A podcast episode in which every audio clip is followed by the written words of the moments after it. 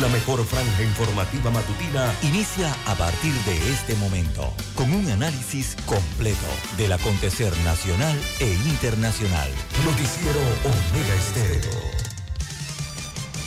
Omega Estéreo Noticias.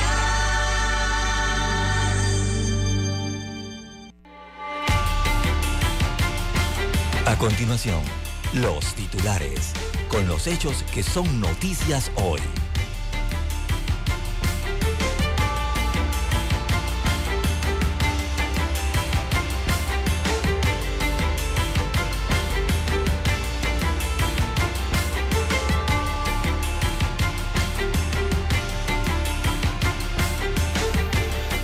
Declaraciones de la embajadora Aponte generan críticas en sectores de la sociedad panameña.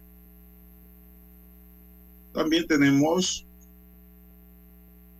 para hoy, señoras y señores, colocación de brazalete electrónicos a reos empezará en 2023. Niegan modificación de medida cautelar al expresidente Juan Carlos Varela. Presidente Cortizo sanciona ley que modifica la ley orgánica de la Contraloría. UNICEF pide evitar situación muy precaria de niñez de Latinoamérica para el año 2023. Juzgado fija nueva fecha de juicio para el caso Panama Papers. Panamá busca estrechar lazos comerciales con Israel. Recurso legal frena la extradición de Cholo Chorrillo a Estados Unidos desde Costa Rica. También Jesucita Rodríguez declina ser embajadora en Panamá. Dice que prefiere seguir en México desarrollando cultura. También para hoy tenemos cuatro hombres armados robaron en el almacén Doy Center de la 12 de octubre. Viajaba en un taxi y un sicario en moto lo ejecutó. Dentro de la ola de violencia y criminalidad que azota el país. Ya hay fecha para arrancar clases en el 2023 y la fecha es el 6 de marzo.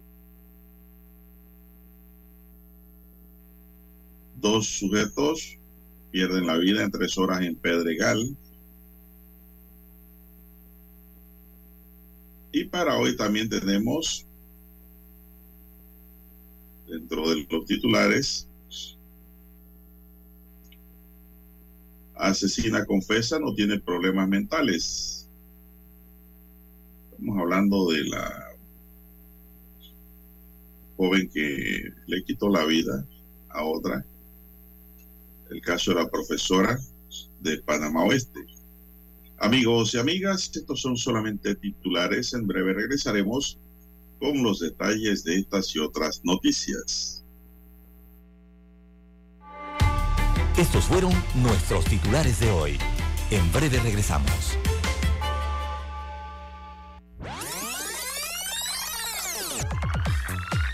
Omega Stereo tiene una nueva app. Descárgala en Play Store y App Store totalmente gratis. Escucha Omega Stereo las 24 horas donde estés con nuestra nueva app. 7:30 AM. Infoanálisis, con entrevistas y análisis con los personajes que son noticia. La mejor franja informativa matutina está en los 107.3 FM de Omega Estéreo, cadena nacional.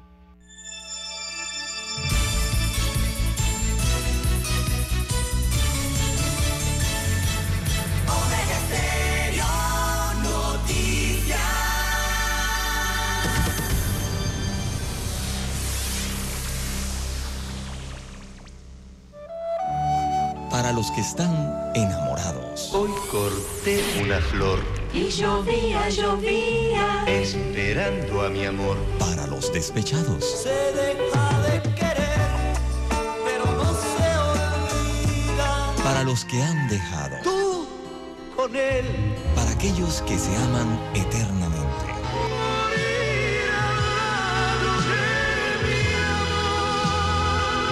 Para los que hacen propuestas indecentes.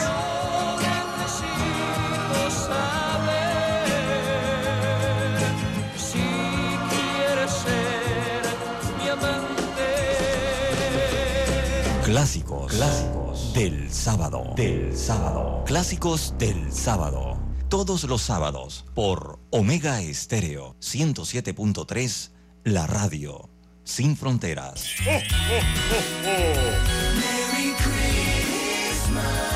Omega Stereo.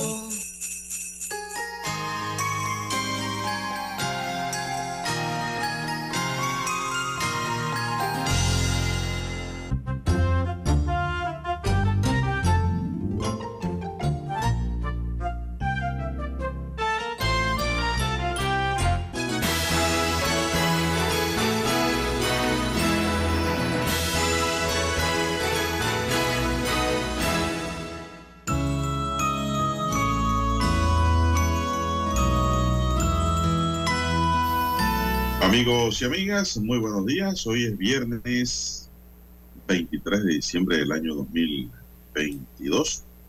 En el tablero de controles está don Daniel Arauz Pinto. En la mesa informativa les saludamos. César Lara. Y Juan de Dios Hernández Sanur para presentarle las noticias, los comentarios y los análisis de lo que pasa en Panamá y el mundo en dos horas de información, iniciando esta jornada como todos los días con fe y devoción agradeciendo a Dios Todopoderoso por esa oportunidad que nos da de poder compartir una nueva mañana y de esta forma llegar hacia sus hogares, a sus puestos de trabajo y también acompañarles en sus automóviles. Recuerde conducir con mucho cuidado.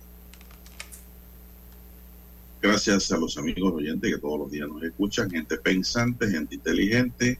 Pedimos para todos salud, divino tesoro, seguridad y protección sabiduría y mucha fe, fe en Dios. Mi línea de comunicación es el WhatsApp doble seis catorce catorce cuarenta y cinco. Ahí me pueden escribir al doble seis catorce catorce cuarenta y cinco. Mi línea directa de WhatsApp. Gracias a todos los que me escriben. Allí, pues, a todos les respondo. Gracias también por sus preguntas, sus interrogantes. Así es. Estamos respondiéndole gustosamente. Don César Lara está en redes sociales. Don César, ¿cuál es su cuenta?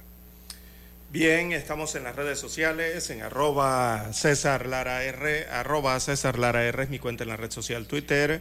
Allí puede enviar sus mensajes, sus comentarios, denuncias, fotodenuncias, el reporte del tráfico temprano por la mañana, todas esas incidencias o ya los accidentes, bueno, usted los puede enviar allí, información que sirva al resto de los conductores. Buenos días, don Daniel, en la técnica, a usted, don Juan de Dios, en la unidad remoto, a todos los amigos oyentes a nivel de las comarcas, las provincias, también los que nos sintonizan en el área marítima, en la región marítima de Panamá. Allí llegan dos señales, cubren el territorio nacional. También los que están en el canal 856 de Tigo, televisión pagada por cable a nivel nacional. Buenos días. Los que ya nos sintonizan a, través de omegaestereo.com, buenos días, buenas tardes o buenas noches, dependiendo de dónde esté. La cobertura allí es a nivel mundial. Y los que ya han activado su aplicación de Omega Stereo y nos escuchan en su dispositivo móvil, en su celular, a través de el apps. Si usted no lo tiene, bueno, usted lo puede descargar desde su tienda Android o iOS. Buenos días, don Juan de Dios. ¿Cómo amanece para este 23 de diciembre? Muy bien, mire, yo pensaba que hoy era 24 César. Es 23. Así que todavía hay otro día de acción. Hay muchas cosas que hacer. Hay trabajo normal, don César. Sí, sí, to- todavía no. eh, falta un día. Señor. Bueno, faltan dos días realmente para celebrar eh, la última festividad importante del año 2022, que es la Navidad. Don Juan de Dios, para el 25, ¿no? Bueno, don César, eh, bueno, mucha gente está preguntando todavía por el jamón que prometió el gobierno. Dice que a muchos no les ha llegado, César. Oiga, ha pasado de todo con el jamón y con los productos cárnicos eh, de diversas categorías, ¿no? o clases o tipos que se están entregando con recursos gubernamentales. 25 millones de dólares para esto, don Juan de Dios. Con mis recursos, hay mi plata. Ah, exacto, hay mi plata. Por ahí dicen los. ¿Dónde está? En la calle, en la esquina. Bueno, con eso se están entregando y. Yo no sé si se acabaron, no sé si. Pero por aquí ni siquiera han pasado. No, por casa tampoco, por mi casa menos. Y si pasan, que pasen de largo. Así es. Entonces, eh, cuando fue antier, eh, hace como dos días, vi un camión en San Miguelito, Belisario Porras. Ahí se lució fue el representante Pele Caballero. No, eh, pero, era con yo, vi ese, yo vi ese, tengo que decirlo. Yo vi la, fila de gente y, ah. estaban resolviéndole rápido a la gente. En una filita ahí, pam, pam, firmaban un cuaderno y le daban un jamón, creo, un pedazo de pierna, algo así. Era un producto cárnico. Y ese corregimiento es grande. Elisario Porras. Y también vi en redes sociales que hay una diputada dice que estaba repartiendo era mondongo, don César. Oiga, sí, ayer. es que nadie, nadie se luce con estas acciones, no, don Porque dice que mondongo no, no, no quieren mondongo, ni pollo No, no, nada de eso.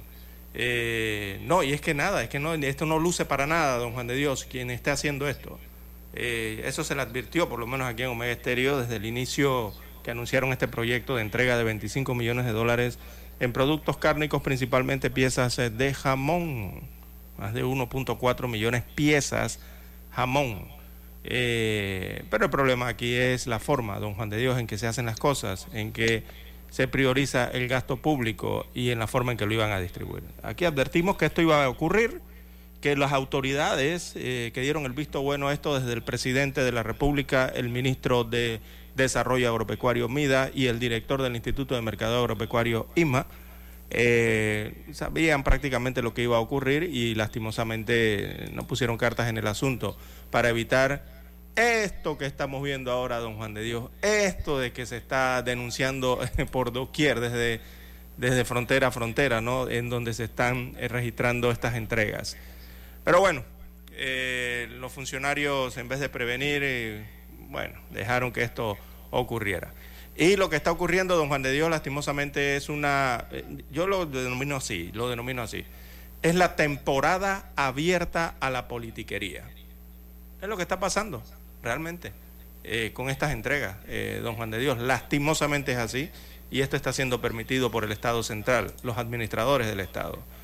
Y bueno, y a los electores de la circunscripción de del sector de Panamá Este, eh, donde hay, este es el circuito que don Juan de Dios 810 o 89, creo que es el 89. Sí, es el 89 para, para el área de Mañanitas, de la 24 de diciembre, Martín, para allá esta área, ¿no? Eh, bueno, no sé, don Juan de Dios, allá estaban repartiendo una lonja de mondongo. Es lo que se está denunciando en las redes. Una lonja de mondongo. Entonces los eh, residentes, no voy a ni siquiera decir electores, sino los residentes de estas áreas, algunos se han quejado por esta entrega, que lo que estaban esperando era un jamón, una buena pieza de jamón. Pero bueno, recibieron mondongo, don Juan de Dios. Y yo diría que, bueno, deberían prepararse eh, eh, para el próximo año, no simplemente en esta circunscripción, sino en otras varias, que el próximo año quizás sean pescuecitos, mollejitas, patitas de pollo o de puerco, o, o huevos, don Juan de Dios. Mire. Eso, ese, ese clientelismo no lo para nadie. Exactamente. Usted, sabe que yo vi ese video ayer. Más, más, más fuerza. Sí, yo vi ese video ayer y me recordé, inmediatamente apenas lo vi, el de la diputada que tiene, está relacionado con la diputada Génesis Arjona. Eh, inmediatamente me recordé a una ex diputada. ¿Usted se acuerda de la ex diputada de las patitas de pollo? En Arraiján, que repartía patitas de pollo, ¿se acuerda? Y que se formó tremendo escándalo y tremenda polémica por esta situación. y que bueno, realmente perdió la elección después, ¿no? Eh, no sé, vi la imagen de ella, algo parecido eh, a lo que está ocurriendo hoy día en Panamá Oeste. Eh, don Juan de Dios, ¿cuándo será el día que los panameños decidan no salir a humillarse más? ¿Cuándo llegará el día que el ciudadano elector aprenda a votar, aprenda cuáles son las funciones de un verdadero diputado o diputada y a exigir que se comporten como tal y cumplan con sus funciones reales para las cuales fueron electos. Yo tengo la esperanza de que algún día pueda llegar ese día, ¿verdad? Por lo menos uno mantiene la esperanza. Mire, las diputaciones no se escogen para entregar mondongo, ni para entregar patitas, ni alitas, ni pavo o jamón. Esa es una mala práctica que debe evitarse, debe erradicarse del país.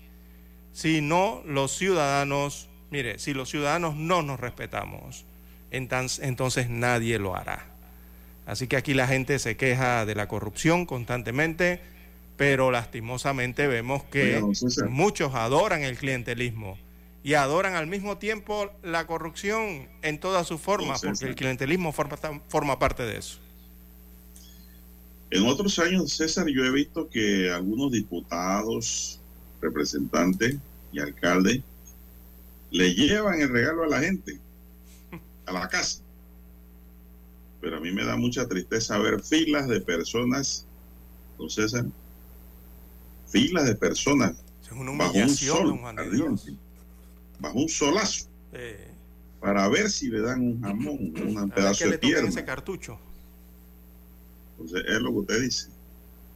Óigame, usted no puede ahorrar en un año 30 dólares, que es el promedio de un jamón regular. Oye, eh, para sí, no, hasta menos, don Juan de Dios. Tomando un solazo y. Bueno. Sí, hasta menos, don Juan de Dios. a inicio de semana yo estuve en el supermercado. Sí, y me pasé por el área de los congeladores. Oiga, y hay jamones de 13 dólares. Yo me quedé así, oh, jamón tan barato. Digo, la pieza no es tan grande, pero hay jamones de esos precios.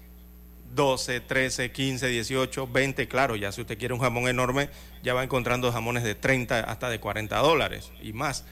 Pero hay jamones de valores con 10 dólares, 20 dólares, don Juan de Dios. Si en un año, como usted dice, usted no ha tenido la capacidad, imagínense, divida un mes o, divide un mes, 12 meses, 12, perdón, 12, por 50 centavos, ya ahí tiene, eh, eh, ¿qué? hasta por un dólar ya tiene un jamón. Si usted no tuvo la capacidad en un año de ahorrar un dólar, don Juan de Dios, o por lo menos 50 centavos por quincena o un dólar por quincena, por muy poco que usted gane, oiga, usted pudo haber puesto su jamón en su mesa. Este año lo que no he escuchado es que estén regalando cabeza de puerco. ¿Te acuerdas que una vez regalaron? Sí, las orejitas. Un día, un día van a regalar orejas de puerco. También. dice Dani que le gusta el arroz con cabeza de puerco. Vamos a la pausa, donde Y regresamos.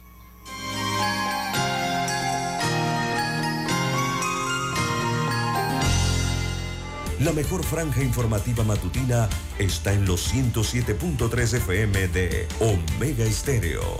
530 AM. Noticiero Omega Estéreo. Presenta los hechos nacionales e internacionales más relevantes del día. 730 AM. Infoanálisis con entrevistas y análisis con los personajes que son noticia. De 8 y 30 a 9 y 30 de la mañana, sin rodeos, con Álvaro Alvarado. De lunes a viernes, por Omega Estéreo. En centrales telefónicas, la casa del teléfono es tu mejor opción. Te asesoramos y ofrecemos buena atención años de experiencia trabajando para ti. La casa del teléfono, ubicados en ya Brasil y vista hermosa. La casa del teléfono, líder de telecomunicaciones. La casa del teléfono, distribuidores de Panasonic. Ven a visitarnos. La casa del teléfono. 229-0465 lsdtcorp.com Distribuidor autorizado Panasonic. Para anunciarse en Omega Estéreo, marque el 269-2237. Con mucho gusto le brindaremos una atención profesional y personalizada. Su publicidad en Omega Estéreo. La escucharán de costa a costa y frontera a frontera. Contáctenos 269-2237. Gracias. Omega Stereo tiene una nueva app. Descárgala en Play Store y App Store totalmente gratis. Escucha Omega Stereo las 24 horas donde estés con nuestra aplicación totalmente nueva. Merry Christmas. Omega Stereo.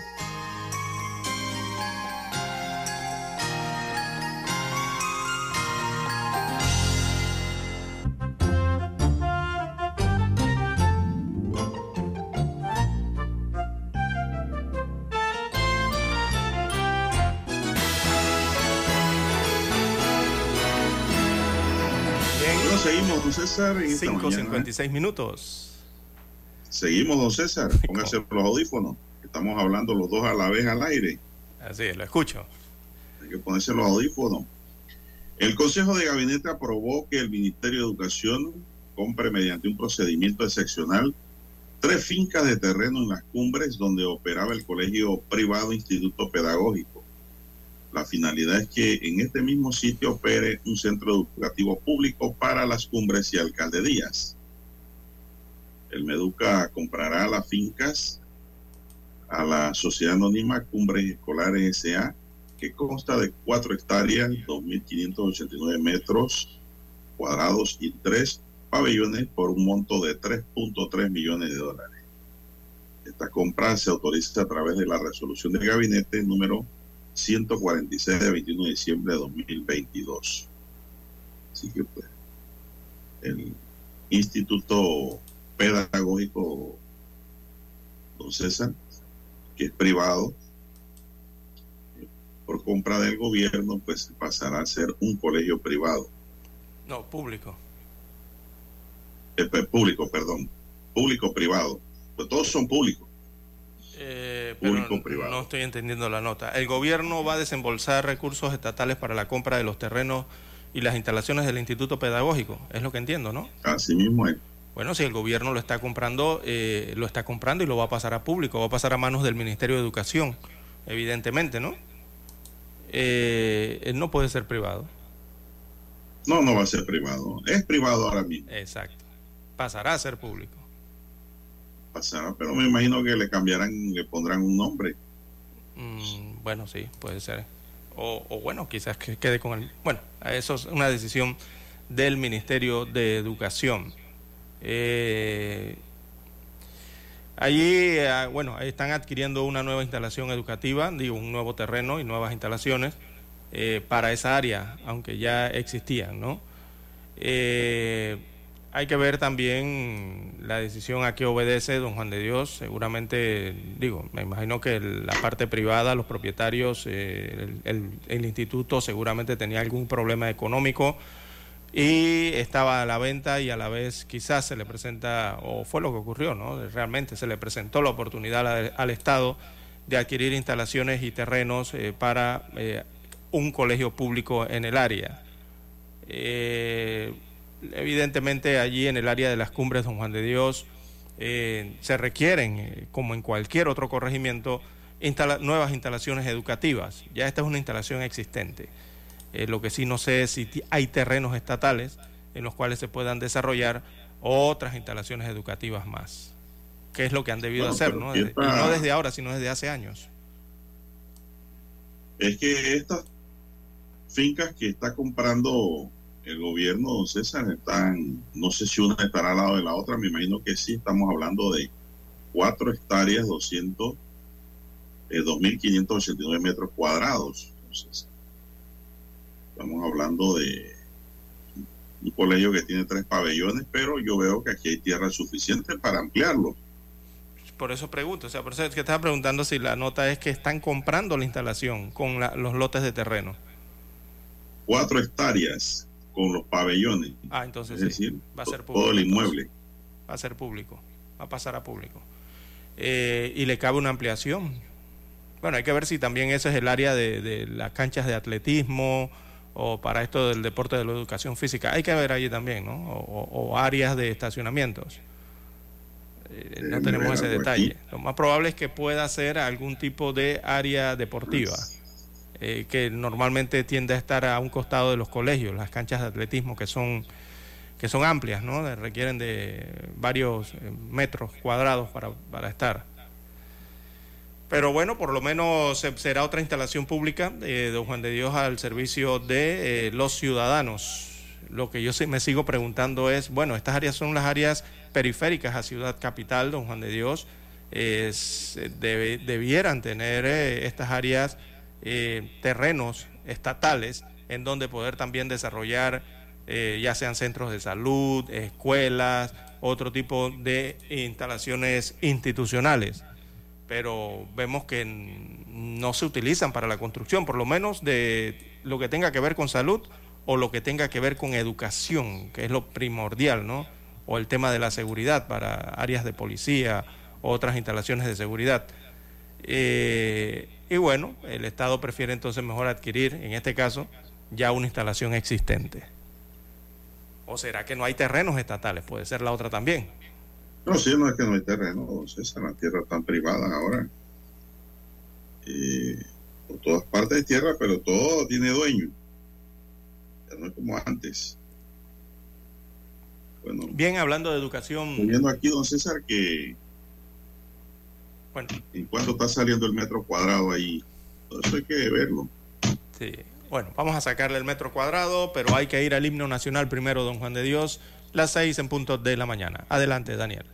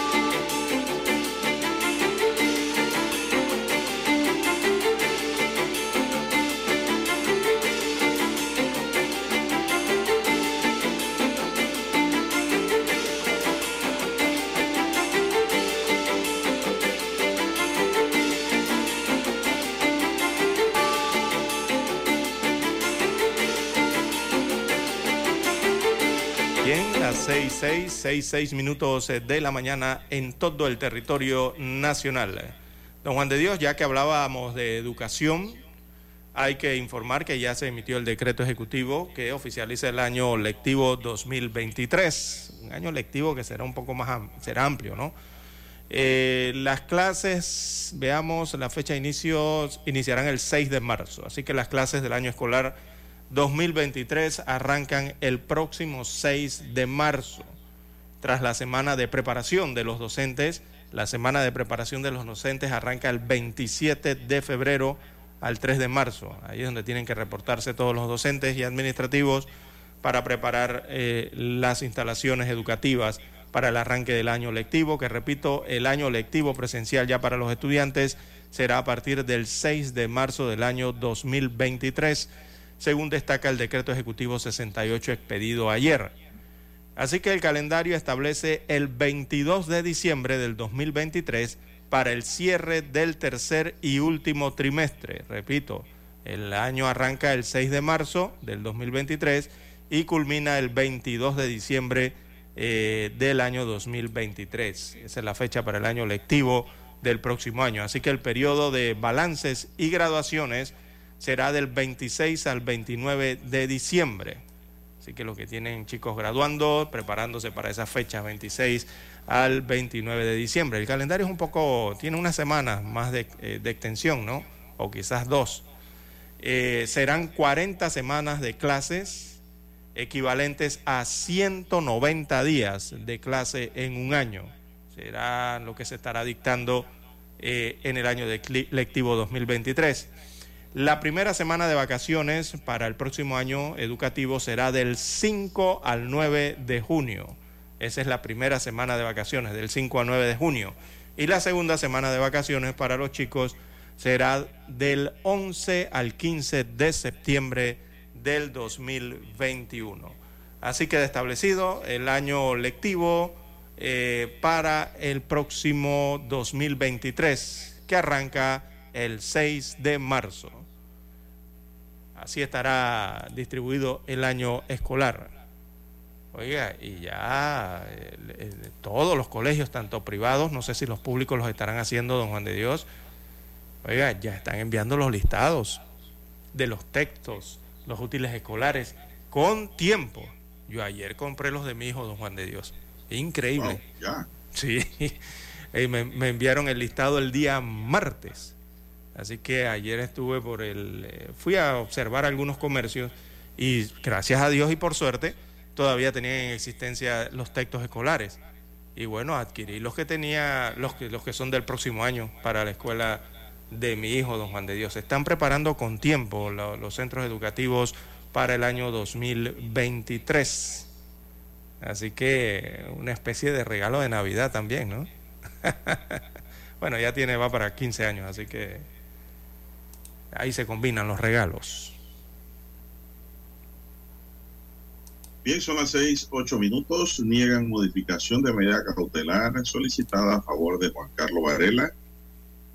La defensa del expresidente Juan Carlos Varela intentó modificar la medida cautelar que pesa contra su representado en la investigación por el delito de blanqueo de capitales. Sin embargo, mediante auto vario de 29 de noviembre de este año, se negó la modificación.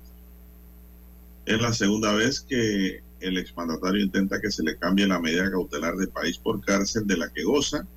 El primer intento fue en enero de este año, pero la juez tercera liquidadora de causas penales, Pablo Martínez, le negó una solicitud de salida del país por un periodo de 17 días para viajar a España. La información del segundo rechazo está detallada en edicto del juzgado segundo liquidador de la provincia de Panamá que tiene fecha 16 de diciembre y le informa a los abogados de Varela que las copias autenticadas solicitadas están disponibles. Los abogados de Varela anunciaron un recurso de apelación contra el autovario 568 y este recurso se presentó el 7 de diciembre. El recurso de apelación fue rechazado de plano por extemporáneo el 12 de diciembre, don César. Wow pasó aquí. Fueron los términos. Se le pasaron. A ver. Ajá.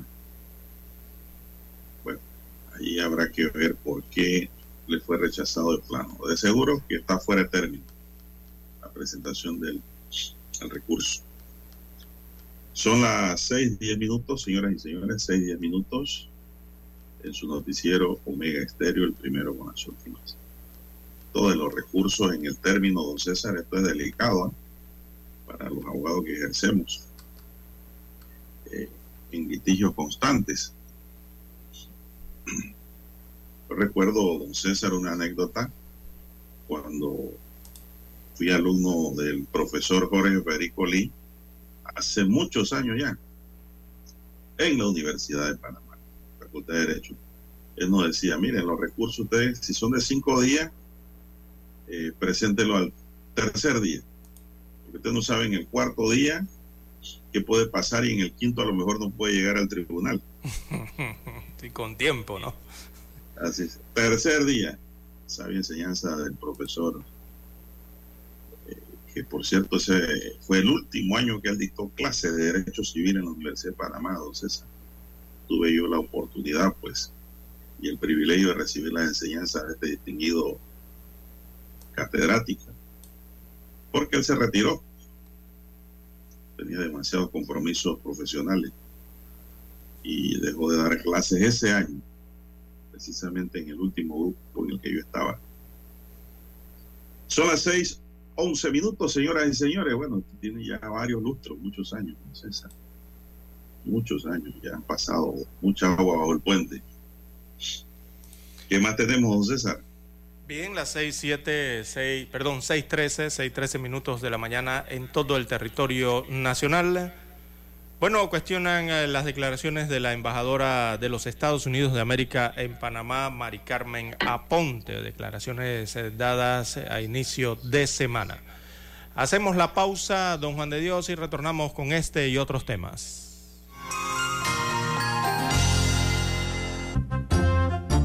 La mejor franja informativa matutina está en los 107.3 FM de Omega Estéreo, 530 AM. Noticiero Omega Estéreo presenta los hechos nacionales e internacionales más relevantes del día. 7:30 AM. Infoanálisis. Con entrevistas y análisis con los personajes que son noticia. De 8 y 30 a 9 y 30 de la mañana. Sin rodeos. Con Álvaro Alvarado. De lunes a viernes. Por Omega Estéreo.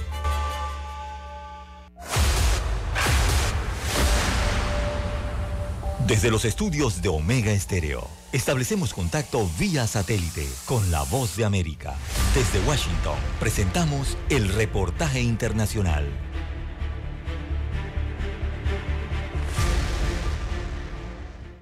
Gobierno estadounidense anunció que enviará ayuda militar por valor de 1.850 millones de dólares a Ucrania, que incluirá una batería de misiles Patriot cuando el presidente ucraniano Volodymyr Zelensky arribó a Washington en su primer viaje conocido fuera de Ucrania desde que Rusia invadió el país en febrero. La Casa Blanca hizo el anuncio horas antes de que Zelensky aterrizara en la base conjunta Andrews en las afueras de la capital. El paquete incluye mil millones de dólares en armas y pertrechos y 850 millones de dólares de la Iniciativa de Ayuda de Seguridad a Ucrania. Parte de esos fondos serán un sistema satelital de comunicaciones que probablemente incluirá la red satelital SpaceX Starlink que pertenece a Elon Musk, destaca la agencia de noticias Associated Press. A medida que Rusia continúa sus ataques brutales a la infraestructura crucial de Ucrania, Estados Unidos da la bienvenida al presidente Volodymyr Zelensky a Washington para subrayar nuestro compromiso perdurable con el pueblo de Ucrania. Así lo expresó el secretario de Estado Anthony Blinken en un comunicado. Añadió que Estados Unidos proveerá elementos militares nuevos y adicionales para ayudar a Ucrania a defenderse del ataque brutal no provocado de Rusia. Zelensky y otros funcionarios ucranianos han presionado a los mandatarios occidentales para que les den armas más modernas, incluidos los misiles Patriot, para ayudar a su país en la guerra. El Patriot sería el misil tierra-aire más avanzado proporcionado por Occidente a Ucrania para ayudar a rechazar los ataques aéreos rusos. El paquete incluye otros dos elementos clave. El Pentágono envía una cantidad no revelada de juegos de municiones JDAM. Estados Unidos financiará terminales y servicios para comunicaciones satelitales después de que Musk dijo que la empresa ya no podía hacerlo gratuitamente. Los JDAM agregan aletas de cola y sistemas de precisión a grandes bombas que permiten guiarlas al blanco en lugar de simplemente dejarlas caer. Tony Cano, Voz de América, Washington. Escucharon vía satélite desde Washington el reportaje internacional. Desde el dominante Cerro Azul, Omega Estéreo cubre las provincias de Panamá, Colón, Darién, Panamá Oeste y las playas en los 107.3. Continúa desde el majestuoso Cerro Canajagua en los 107.5, cubriendo todas las provincias centrales hasta el imponente volcán Barú en los 107.3 para las provincias de Chiriquí, Bocas del Toro y Veraguas. Omega Estéreo para todo Panamá.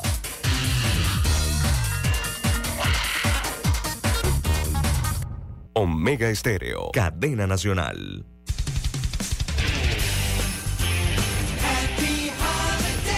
Omega Stereo.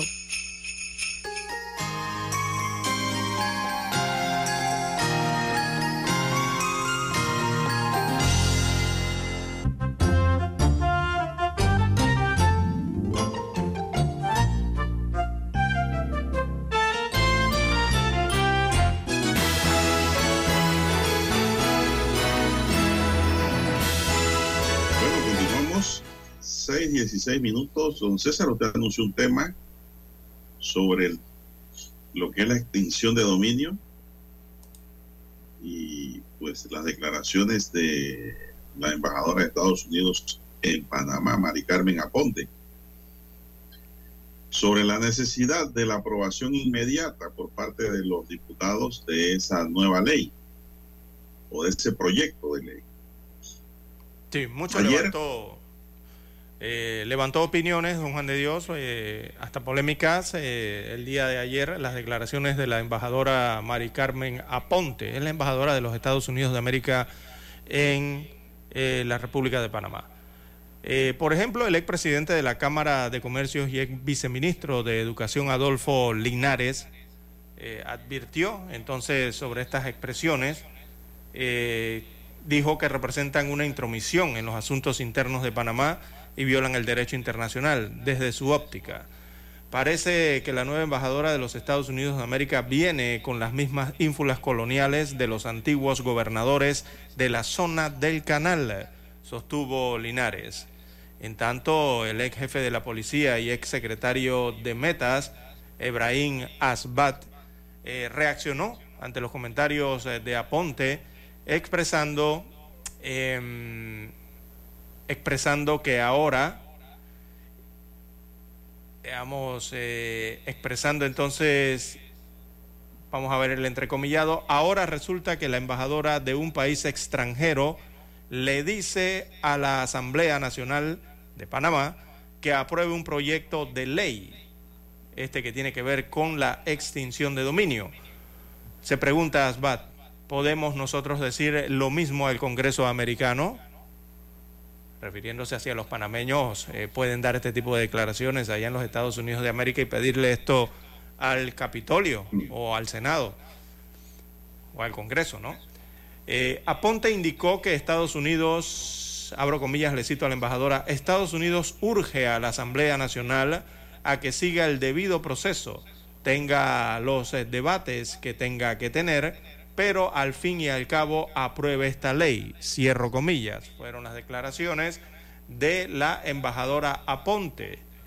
Alfredo Vallarino, presidente de la Asociación Panameña de Abogados Penalistas, manifestó que estas declaraciones lo primero que demuestran es que la extinción de dominio no es una ley que nace ni que se necesita en Panamá, sino que trae condimentos e intereses externos que no son los de Panamá. Comentó el abogado Vallarino que el problema que tiene esta ley es el condimento político que tiene y el débil sistema de justicia que hay en el país. También Alfonso Fraguela, ex vicepresidente del Colegio Nacional de Abogados, eh, dijo el día de ayer que no se puede pasar por alto que Panamá es un país soberano, tiene disposiciones legales y un ordenamiento jurídico que lo hace ser independiente y soberano. Expresó Fraguela que a todas luces pareciera que le estuviera dando instrucciones a la Asamblea Nacional de Panamá para lo que tiene que hacer. Veo con preocupación que cada vez nuestros funcionarios eh, públicos o servidores públicos en este caso eh, se encuentran con este tipo de visitas. Pareciera que las autoridades, refiriéndose directamente al órgano ejecutivo, estuvieran haciéndole reverencia cuando deben mantener un grado de independencia, señaló el abogado Fraguela. También ayer hubo ocasión para las declaraciones de Miguel Antonio Bernal. Miguel Antonio Bernal es un catedrático de la Universidad de Panamá y abogado. Él afirmó que esta ley de extinción de dominio se lleva de plano todas las garantías fundamentales de los ciudadanos panameños. Abro comilla, le cito al profesor Bernal, para que así, eh, para que así se cercenen las más eh, preciadas garantías y libertades. Una vez más optan por el autoritarismo y el militarismo. Pino y Nito deben de estar felices. Y los diputados, ¿qué harán? Se pregunta Bernal. Vienen tiempos recios, declaró el también constitucionalista panameño. Estas declaraciones en referencia a eh, los, las expresiones vertidas por la representante de los Estados Unidos de, América en nuestro país. Es una injerencia clara, don César más claro no puede estar. Ella no tiene por qué meterse en los asuntos internos del país, en los asuntos de gobernabilidad. Ella pudiera opinar sobre la seguridad de su país en función pues de que exista una colaboración por parte de los países latinoamericanos. Pero hasta allí, no decir que se debe aprobar. Parece que está fuera de orden. Eh, otro que dio opinión fue el expresidente del Colegio Nacional de Abogados, César Ruilova. Calificó como desafortunadas estas declaraciones tras considerar desde su punto de vista que violan los protocolos de la diplomacia e intentan desde la gestión de los intereses de Estados Unidos determinar la suerte de la legislación jurídica panameña. Eh, eso bajo ningún concepto es permisible, dijo el abogado. Hay una injerencia y velada y nosotros rechazamos esa injerencia velada. Bajo ningún concepto debemos permitir este tipo de manifestaciones. Estoy de acuerdo con el amigo Ruilova. En torno al proyecto en sí, Ruilova lo calificó como un amotreto jurídico que asegura viola principios constitucionales y legales que forman parte de los cimientos de nuestra legislación por más de 100 años, don César. Eh, es que eh, la extinción de dominio, don César, no bien elaborada y bien presentada eh, pudiera atentar contra los bienes patrimoniales de todos los panameños y extranjeros que viven aquí. O sea, contra la propiedad privada. Y por cierto, pues pudiera ser hasta mal utilizado este tipo de documento por parte de algún gobierno que llegue al poder y que sea autoritario y quiera mantenerse y destruir a todo el que eh, se opone o piense de otra manera a la forma en cómo está llevando el país. Eh, le aplican pues este tipo de proyectos como está abierto eh, ahora mismo. Y ese es el peligro que corremos los panameños. Así es. Bueno, desafortunadas las declaraciones de, de la embajadora, don Juan de Dios, lastimosamente, ¿no? Eh, ya que habíamos señalado en Omega Estéreo que, mire, mire hace, hace casi cinco años, ¿sí? Cuatro años y tanto, eh, no había embajador propiamente en nuestro país. Y bueno, eh, se, recibió con, se recibió la noticia de que finalmente el gobierno de los Estados Unidos a través de Joe Biden habían designado y nombrado propiamente ya una embajadora, ¿no? Que hablase en nombre del gobierno de los Estados Unidos aquí en Panamá, porque en cuatro años, casi cinco años, solo habían representantes o encargados. Recordemos que el embajador lleva la voz del Estado, ¿verdad? Al que representa. Eh, y habíamos señalado aquí en Omega Estéreo que esperábamos que las relaciones eh, diplomáticas entre ambos países fuesen respetuosas y dignas, ¿verdad? Eh, con la designación de propia ya de un embajador y que esas relaciones se elevaran en el respeto mutuo, ¿no? Como debe ser, en el decoro, o sea, que deberían andar por el camino de construir eso, que es el respeto, ¿no? Que debe haber entre dos naciones. Así que estas declaraciones eh, para nada van por ese camino, eh, don Juan de Dios. Y hay que esperar entonces eh, también lo que señale la embajadora próximamente, sobre todo con estos temas delicados, ¿no? Bueno, realmente el ministro de Seguridad Pública, Juan Pino, tiene la tarea, don César, de preparar un documento nuevo que incluya las observaciones que se han hecho en los estudios por parte de las comisiones que han revisado el tema en la Asamblea. Eh, no es que uno esté en contra, don César.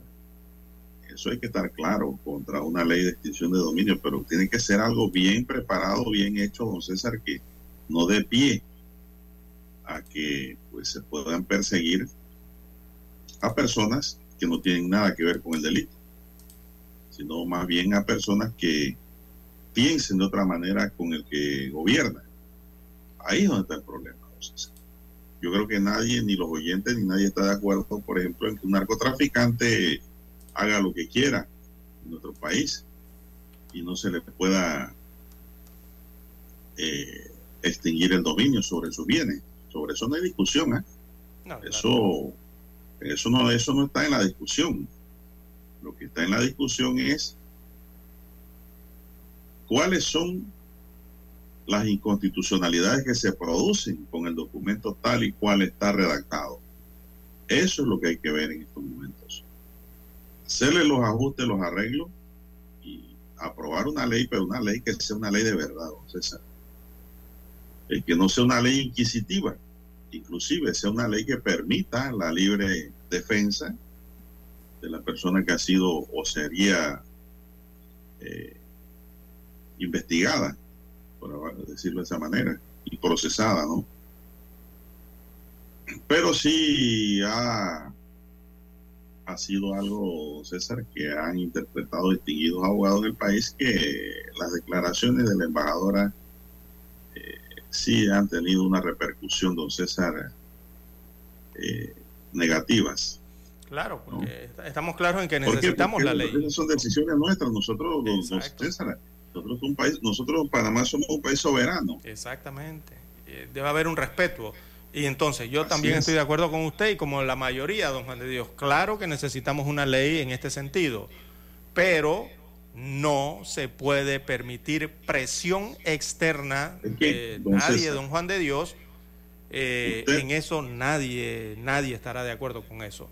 No se puede permitir ninguna presión externa para aprobar esta ley en un órgano del Estado, eh, de un Estado soberano, en este caso como Panamá, y usted bien lo señala. Don César, no debe quemar el bosque para agarrar el tigre. Así es.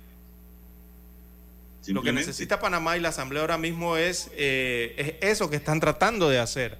O sea, una discusión extensa, eh, completa, integral de, este proyecto de ley, de esta iniciativa es lo que eh, apremia aquí en este momento, don Juan de Dios. Es lo que deben hacer los diputados y los entendidos en estas materias. Bueno, es un tema interesante. Seguro que este año que viene, pues, ese tema estará en la palestra pública. Y pienso que esto no es pedir por pedir, sino que el propio ministro de Seguridad, pues, ponga gente, lucha en la materia a trabajar en el tema para que salga un documento eh, un documento válido que no tenga avisos de inconstitucionalidad ni de convencionalidad por ningún lado no más bien que es un documento que sirva de herramienta a las autoridades policiales y de investigación, César, para perseguir el delito y sus autores. En eso estamos bien claros que ese es el norte de todo Estado, ¿no? Y, y por ahí debemos caminar, pero hay que hacer las cosas bien. Exacto, porque todos, eh, digo, todos conocemos los problemas que tiene nuestro país, don Juan de Dios. Eso no es algo oculto para nadie, ¿no? Así como podríamos decir también desde Panamá que conocemos mucho de los problemas que pueda tener cualquier otra república del mundo. Digo, la gente lo puede conocer, cualquier problema que tenga Argentina, que tenga Italia, que tenga, no sé, Tailandia o que tenga Canadá. Eso lo conoce todo el mundo, eh, ciertamente. Pero eh, de allí a llegar a ese país y decir que tienen que hacer, ya las cosas cambian, don Juan de Dios. Entonces, nosotros sabemos aquí en Panamá que hay enormes problemas, no simplemente con esto de la ley de extinción de dominio, sino con otros temas, pero somos nosotros, los panameños, los que debemos, o más bien eh, tenemos que solucionar esos problemas, ¿verdad? Tenemos que erradicarlos. Sabemos que los problemas existen. La gran pregunta para nosotros, los panameños, es eh, cómo debemos detenerlo y cómo debemos solucionarlos. Así es, don César. Bueno, entendidos en la materia, dice que el documento se lleva desde el primer artículo hasta el último, eh, la presunción de inocencia, don César, y el derecho a la propiedad, ¿no? derecho a la propiedad privada. Eh, no sin antes pasar, por ejemplo, don César, también al debido proceso. Y yo veo allí como que esto también hay que tocarlo, ¿no? Cómo se va a manejar eso en cuanto al procedimiento para trabajar en esa materia. Es un proyecto muy, muy, muy, muy ambicioso, muy importante, pero requiere un estudio profundo, don César, y, y requiere independencia y autonomía, sobre todo para que no haya injerencia política en el ejercicio de la aplicación de esta norma desde el momento en que se apruebe. Así Vamos es. a la pausa, don Dani. Vamos a escuchar el periódico. Omega Estéreo, cadena nacional. Para anunciarse en Omega Estéreo, marque el 269-2237. Con mucho gusto le brindaremos una atención profesional y personalizada. Su publicidad en Omega Estéreo. La escucharán de costa a costa y frontera a frontera. Contáctenos 269-2237. Gracias. 7:30 AM. Infoanálisis, con entrevistas y análisis con los personajes que son noticia. La mejor franja informativa matutina está en los 107.3 FM de Omega Estéreo, cadena nacional. Desde los estudios de Omega Estéreo, establecemos contacto vía satélite con la voz de América. Desde Washington, presentamos el reportaje internacional.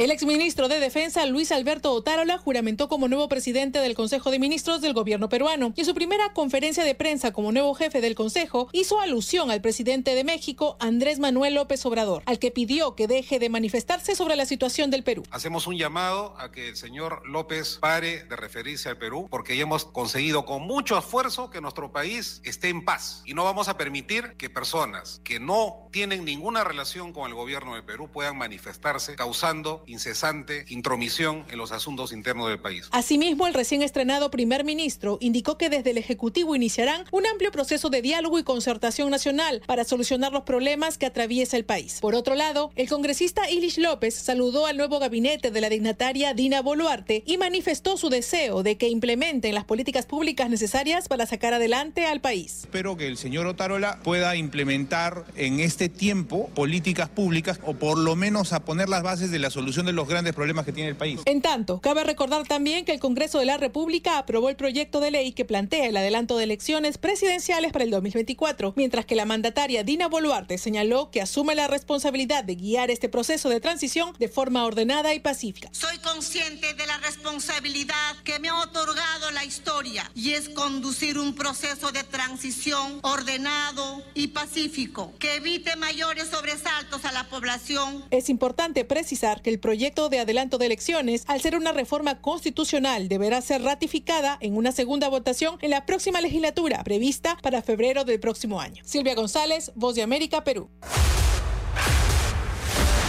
Escucharon vía satélite desde Washington el reportaje internacional. Noticiero Omega Estéreo. Las noticias impresas en tinta sobre papel. Con ustedes. Escuchando el periódico. Los titulares de las primeras planas de los diarios estándares de circulación en Panamá.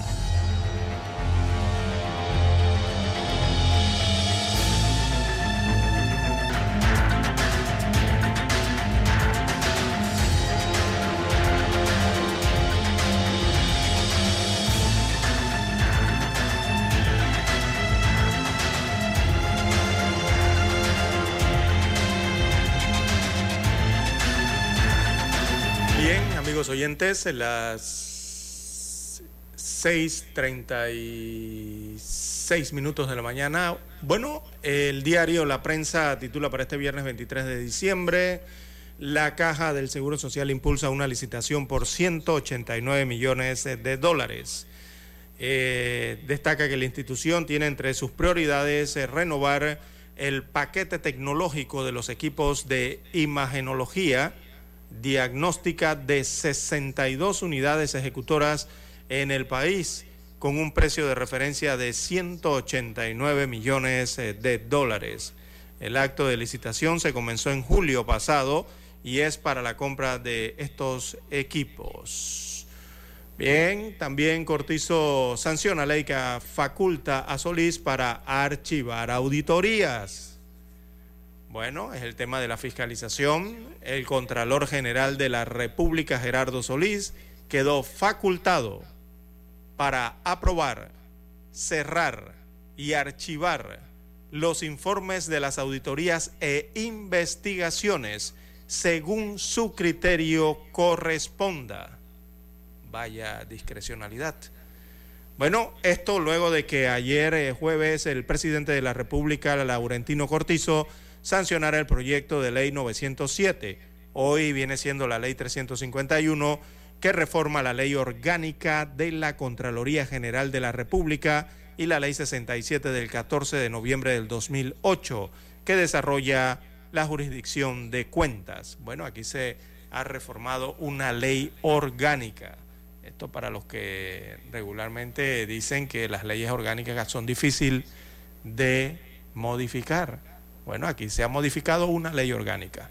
Bueno, la nueva ley 351 del 2022 también exonera a los funcionarios de la Contraloría como empleados de manejo en la jurisdicción de cuentas, pero el mandatario dijo estar complacido de sancionar la propuesta y la catalogó, la catalogó de oportuna y necesaria para la actualización y modernización del Estado.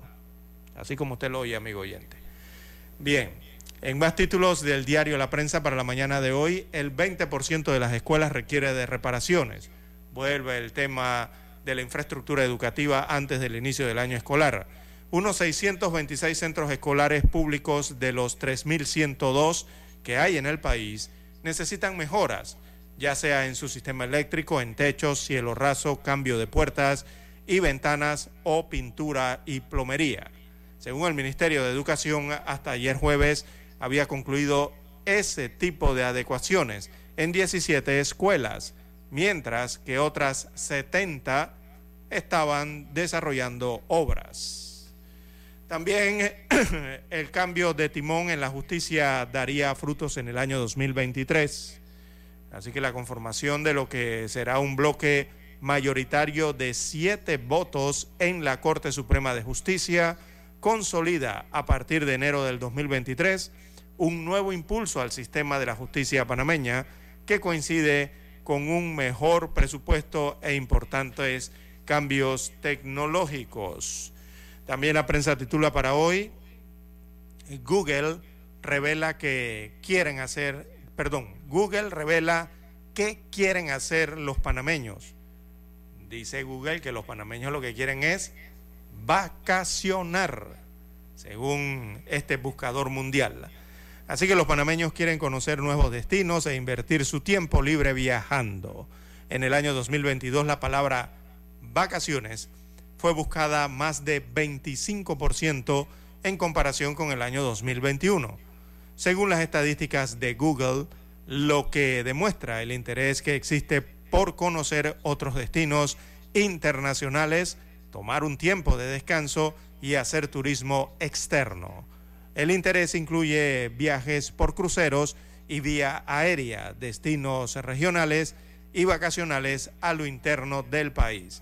Aquí se están refiriendo a las estadísticas de Google Panamá. Bien, eh, también en panorama, el Partido Revolucionario Democrático convoca al directorio para actualizar su estatuto. También en las nacionales, las razones del tribunal para condenar a Alma Cortés. Hay un análisis allí en la página 5A del diario La Prensa. Veamos la sección Vivir Más. Bueno, desarrollan el título Vuelve el Cascanueces al Teatro Nacional. Y la plana de deportes bueno, allí aparece fotografía de Neymar Jr. Dice, Argentina acecha a Brasil en el ranking mundial de la FIFA, ¿sí? Porque Brasil amaneció ayer como la primera selección del mundo en el ranking de la FIFA. Y segunda aparece Argentina. En la tercera posición del ranking aparece Francia. En la 15 Estados Unidos. Eh, y en la 61, Panamá. Panamá está de quinta en la CONCACAF según el ranking regional. Bien, eso está en la plana de deportes. La fotografía principal del diario La Prensa la titulan Hanukkah, ocho días de fiesta de las luces. Así que los judíos de todo el mundo celebran esta semana, eh, del domingo 18 al lunes 26 de diciembre, la festividad del Hanukkah o Hanukkah que conmemora la recuperación del segundo templo de Jerusalén y que suelen festejar tanto religiosos como seculares. Cada día las familias encienden una vela rememorando lo que dice la tradición, que hace unos dos mil años los griegos eh, tomaron el templo de Jerusalén y prohibieron varias prácticas. Una vez recuperado el templo, los macabeos, judíos, eh, encendieron la menorá, cuyo aceite duró ocho días. Así que se conmemora el Hanukkah, Happy Hanukkah. Bien, son los títulos eh, del diario La Prensa para la mañana de hoy. Pasamos ahora a revisar lo que tiene en primera plana el diario La Estrella de Panamá. Bien, el diario La Estrella de Panamá titula para la mañana de hoy declaraciones de Aponte generan críticas en sectores de la sociedad panameña. Adelante, don Juan de Dios. Abogados panameños, además de rechazar el proyecto de ley sobre la extinción de dominio, cuestionaron las declaraciones de la embajadora de Estados Unidos en Panamá, Mari Carmen Aponte, que considera urgente que la Asamblea apruebe la iniciativa que fue presentada por el Ejecutivo. Vamos a desenredar este proyecto porque tiene mil artículos y todos comprometedores. Se viola la presunción de inocencia, se viola la propiedad privada y no lo digo yo. Lo dicen todos los juristas de este país, dice el diputado presidente de la Comisión de Gobierno, Leandro Ávila. En otros títulos para hoy del diario La Estrella, los países beneficiados con el Mundial porque habrán 48 selecciones deportes. La historia del árbol de Navidad y de cómo termina en América en la página Planeta. Estados Unidos y Panamá abordan el tratado comercial. El ministro de Comercio e Industria, Federico Alfaro, y su homóloga de Estados Unidos, Gina Raimondo, sostuvieron una reunión ayer jueves en la que abordaron el fortalecimiento de la economía y el impulso a los sectores energéticos, entre otros temas. El reclamo de Panamá sobre los productos sensitivos del TPC también fue tratado. Políticos que marcaron la región la vuelta de Lula a la presidencia de Brasil, el histórico triunfo de Gustavo Petro y las medidas de Nayib Bukele pusieron a América Latina en la mirada del mundo durante este año. En el Café con la Estrella nos anuncia la decana, competencia robótica vuelve en enero. 20 equipos clasificaron para la final nacional de Robo Complu Junior. Y en enero próximo iniciará un proceso de acompañamiento para mejorar sus prototipos. En abril será la final. Brazalete electrónico se utilizará desde enero, dice Tejada lo dice el ministro de Gobierno. UNICEF pide medidas urgentes para la niñez. El Fondo de las Naciones Unidas para la Infancia advirtió que si no hay mayor y urgente esfuerzo para invertir en la niñez en América Latina y el Caribe, es probable que la situación de los niños de la región 2023 siga muy precaria hasta deteriorarse en varios ámbitos con el de la educación, señala pues, el Fondo de las Naciones Unidas. Señoras y señores, estos son los titulares que hoy nos ofrece el diario La Estrella de Panamá y concluimos así con la lectura de los titulares correspondientes a la fecha. Hasta aquí, escuchando el periódico. Las noticias de primera plana, impresas en tinta sobre papel.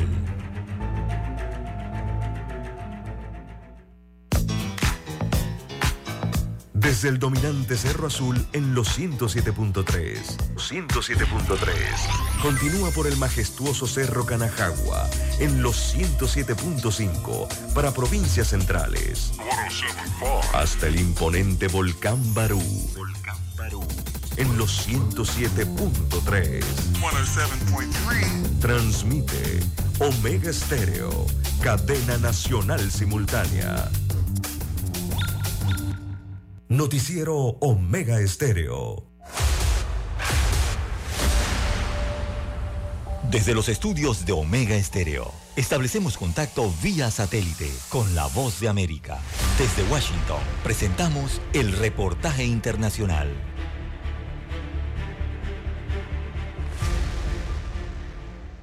Hace más de un año, el 15 de agosto de 2021, los talibanes entraron a Kabul, la capital de Afganistán, y tomaron el control del país en poco más de 24 horas ante la sorpresa de Occidente. Hoy, un año más tarde, Afganistán está sumida en una situación deplorable y enfrenta numerosos retos, según detalló un informe difundido esta semana por la misión de asistencia de la Organización de las Naciones Unidas, la ONU, en este país. La prohibición de la educación de las niñas, la falta de instalaciones sanitarias, los problemas de salud mental, la pobreza, la inseguridad económica y la discriminación de las minorías étnicas son algunos de los desafíos con los que los afganos deben lidiar a diario. La jefa de misión de asistencia de la ONU, Roja Otumbayeva, señaló durante su informe al Consejo de Seguridad que, aunque los talibanes han gestionado la economía mejor de lo que se esperaba, más de la mitad de la población depende de la asistencia humanitaria para comer e hizo énfasis en la supresión de las libertades de las mujeres, que incluye la prohibición de su acceso a las escuelas secundarias y superiores, así como a los espacios públicos y políticos. En tanto, Anniken Huitfeldt, ministra de Relaciones Exteriores de Noruega, también se refirió a la situación que enfrentan las mujeres en Afganistán ante el Consejo de la ONU. La situación de las mujeres y las niñas es especialmente difícil a muchos niveles. Las mujeres han sido excluidas de la vida pública. No solo es una crisis de derechos humanos, sino que también es perjudicial para la economía excluida incluir a la mitad de la población. Mientras tanto, la ONU ha iniciado un diálogo con los talibanes acerca de los derechos humanos y las violaciones de las leyes internacionales. Sala de redacción, Voz de América. Escucharon vía satélite desde Washington el reportaje internacional.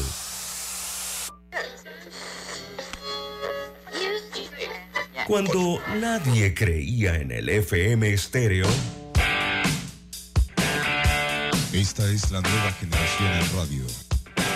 Esta es la generación Omega. Construimos el camino que seguirían las demás. Omega Estéreo. 41 años de profesionalismo, evolución e innovación. Que esta Navidad esté llena de amor y paz sobre tu vida. Que la magia de la Navidad sea tu mejor vestido, tu sonrisa el mejor regalo y tu felicidad mi mejor deseo.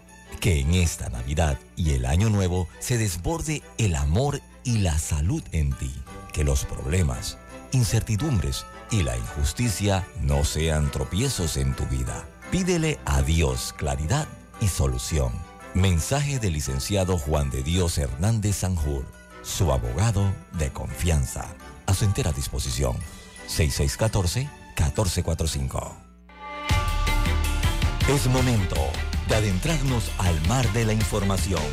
Este es el resultado de nuestra navegación por las noticias internacionales más importantes en este momento.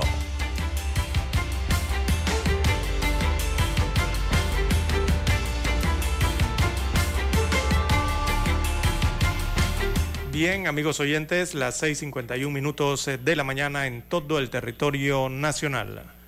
Bueno, en el mapa geográfico arrancamos por el cono sur americano. Eh, y esto debido a que el presidente Maduro, Nicolás Maduro en Venezuela, nombró a Manuel Vicente Vadel como embajador de ese país en Brasil donde iniciará su misión diplomática tras la toma de posesión del mandatario electo Luis Ignacio Lula da Silva, que será el próximo primero de enero. De esta forma, entonces, automáticamente se restablecerían las relaciones bilaterales, las relaciones diplomáticas entre Venezuela y Brasil, que recordemos estuvo, eh, han estado suspendidas desde el año 2019. Así que el nombramiento que debe ser aprobado por el Parlamento venezolano eh, fue anunciado eh, por el jefe de Estado a través de su cuenta de Twitter. Allí ha compartido una fotografía con Badel, quien en el año 2015 fue designado cónsul general de Venezuela en Sao Paulo. Así que nombran al nuevo embajador de Venezuela en Brasil. Y esto es evidentemente para restablecer las relaciones diplomáticas eh, y otras, ¿verdad? Como las comerciales, la promoción comercial entre ambas eh, naciones. Bien, en otros eh, hechos a nivel internacional, también en Sudamérica, el gobierno de Perú confía en poder asumir la presidencia de la Alianza del Pacífico, pese a crisis con México y Colombia. Esta es una alianza comercial importante, regional en América. Así que eh, la canciller de Perú, Ana Cecilia Gerbashi, confió en que su país pueda asumir a partir de enero próximo la presidencia pro tempore de la Alianza del Pacífico, pese a los cruces de declaraciones con los mandatarios de México y Colombia que han motivado la protesta del gobierno peruano por injerencia en sus asuntos políticos internos dicen las declaraciones eh, Gerbashi, eh, que hay diversas formas creativas que pueden tomar para conseguir que esa presidencia pro tempore de Perú pueda ejercerse a partir de enero, según ha señalado la canciller peruana. Bien, las 6.54 minutos eh, de la mañana en todo el territorio nacional. Buena parte de Estados Unidos se prepara para una tormenta invernal única en una generación como la ha descrito el Servicio Meteorológico Nacional. Sobre todo afecta el medio oeste del país y que se traslada hacia el noreste. El, el, propio presidente de Estados Unidos, John Biden, advirtió ayer a los estadounidenses que se tomen la tormenta de forma extremadamente seria y que sigan las recomendaciones de las autoridades. Esta es realmente una alerta meteorológica muy grave y va desde Oklahoma hasta Wyoming y de Wyoming a Maine y hay consecuencias reales por lo que animó a todo el mundo, a todo el mundo a seguir, por favor, los avisos locales. Dijo en declaraciones a los periodistas desde el despacho Oval. Biden subrayó que esto no es como un día de nieve normal, que es algo muy serio, al tiempo que reveló que su gobierno ha intentado contactar con los 26 gobernadores de los estados afectados.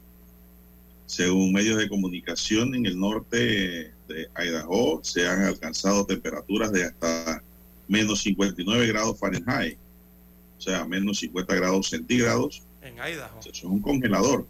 Mientras que algunas de las principales ciudades del país afrontarán condiciones extremas el hoy viernes con menos 34 grados Fahrenheit en Chicago, Illinois, eh, menos 32 grados Fahrenheit en Minneapolis, Minnesota, y menos 21 grados Fahrenheit, o sea, menos 29 grados centígrados en Denver, Denver Colorado. ¿Y en qué momento? Pues, Hay una situación allá, don César. ¿Y en qué momento? Peligrosa, dice el presidente de los Estados Unidos, John Biden. Eh, recordemos que hoy estamos a 20, ¿qué? 23. Y esta tormenta eh, es una masa de aire ártico eh, peligrosamente gélida. Es lo que han dicho los meteorólogos en los Estados Unidos y en Canadá. peligrosamente gélida. O sea que eso puede traer lluvia congelada igualmente. Eso es muy peligroso también. Eh, ¿Y llega en qué momento, don Juan de Dios? Recordemos que hoy es 23, está próxima la Navidad, se han tenido que cancelar miles de vuelos en los Estados Unidos de América debido a esta, a esta, esta masa de aire ártico, eh, esta tormenta invernal, eh, y precisamente estamos en la temporada en que arrancan ciertas vacaciones en los Estados Unidos de América. Así que esto está amenazando las vacaciones también de millones de personas en los Estados Unidos de América. Por eso la prevención que está anunciando el gobierno, porque saben que para estas semanas, eh, tanto esta como la próxima, habrá mucho movimiento eh, de personas alrededor de los Estados Unidos de América. Y eh, la lluvia congelada en la carretera, la nieve en la carretera, extremadamente peligroso, don Juan de Dios, y peor aún en una pista de aterrizaje, ¿no? Por eso los aeropuertos cierran y se complica todo el panorama. Que tener mucho cuidado, don César, con la hipotermia. También adicional, ¿no? digo, todos 50 grados, menos 50 grados, imagínese usted. Allá en que Chicago, son los indigentes, don César, que están por las calles, los vivientes sin techos o habitantes sin techo, como se le conoce también ahora. Sí, y el detalle esto es que, bueno, en Nueva York, Oklahoma, Kentucky, Georgia, Carolina del Norte, digo, allí por la, altura en que están, ¿no? del globo terráqueo, evidentemente las temperaturas van a bajar hasta menos 50 grados, eh, ya se han calculado. Pero si arriba de los estados, en los Estados Unidos está ocurriendo esto, ellos están estimando que hacia la parte sur, o sea, un poco más abajo de los Estados Unidos, eh, la ola de frío llegue incluso hasta Texas. Así que la situación está complicada en los Estados Unidos con esta tormenta invernal que realmente es una masa de aire ártico que tiene niveles gélidos peligrosos. Bueno, son las 6.58 minutos, don Dani. El gobierno francés pide a FIFA investigar insultos indignos de argentinos. Eh, Bruno Le Maire, ministro de Economía y número dos del gobierno francés, pidió este jueves a la FIFA que investigue los insultos indignos vertidos por los futbolistas argentinos contra Libleus al término de la final del Mundial vencida en los penales por los sudamericanos. Son unos insultos indignos y que hace FIFA se pregunta. El deporte es una cuestión de juego limpio y de mostrar respeto por los otros otra respeto también por los perdedores, respondió en la emisora Sud Radio Limer a un cuestionario sobre el mal ejemplo de la parte argentina hacia el mundo. La actitud del meta de la selección argentina, Emiliano Martínez, que se burló del goleador francés Kylian Mbappé en varias ocasiones después de vencer el Mundial el pasado domingo, así como el comportamiento de antiguos internacionales como Kun Agüero, quien se mofó del apellido de Eduardo eh, Camavinga, han sentado muy mal a la prensa francesa. La Federación Francesa de Fútbol ya había anunciado que denunciará los insultos racistas vertidos en las redes sociales contra los lanzadores galos que erraron en la tanda de perdida por Francia en el caso, en ese caso aún no está claro si los autores son propios hinchas galos o también hay argentinos, no sé. Pero Argentina está quedando mal después de ganar ese título. Vamos a Washington, Dani, y regresamos.